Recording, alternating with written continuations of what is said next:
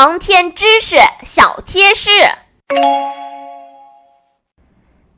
小朋友们，在这一集的故事中，王老师说到了一个词“超重”，小朋友们觉不觉得很耳熟呢？在上一集的小贴士里，我们说到了失重，这个“超重”和这个“失重”这两个词之间又有着什么样的关系呢？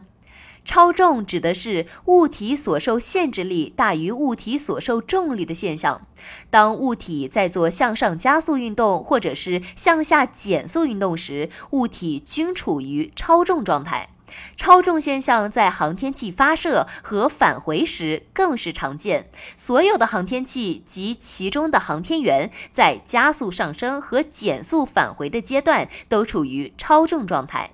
从卫星和飞船发射成功以来，人们经常谈到超重和失重现象。当飞船、卫星、航天飞机等航天器在加速上升阶段，其中的人和物体都处于超重状态，它们对其下方物体的压力是其自身重力的几倍。而当航天器进入轨道之后，其中的人和物体又处于失重状态，此时它们对其下方物体将几乎没有压力。物体在宇宙飞船中可以处于漂浮状态，因此超重和失重一样，都是航天重要的环境因素之一。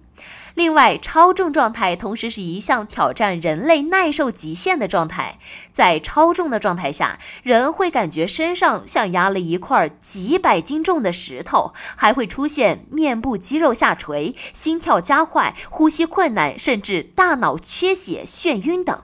因此，针对超重耐受力的训练，当然也会是小达他们的必修课了。点击订阅，让我们一起期待接下来的故事吧。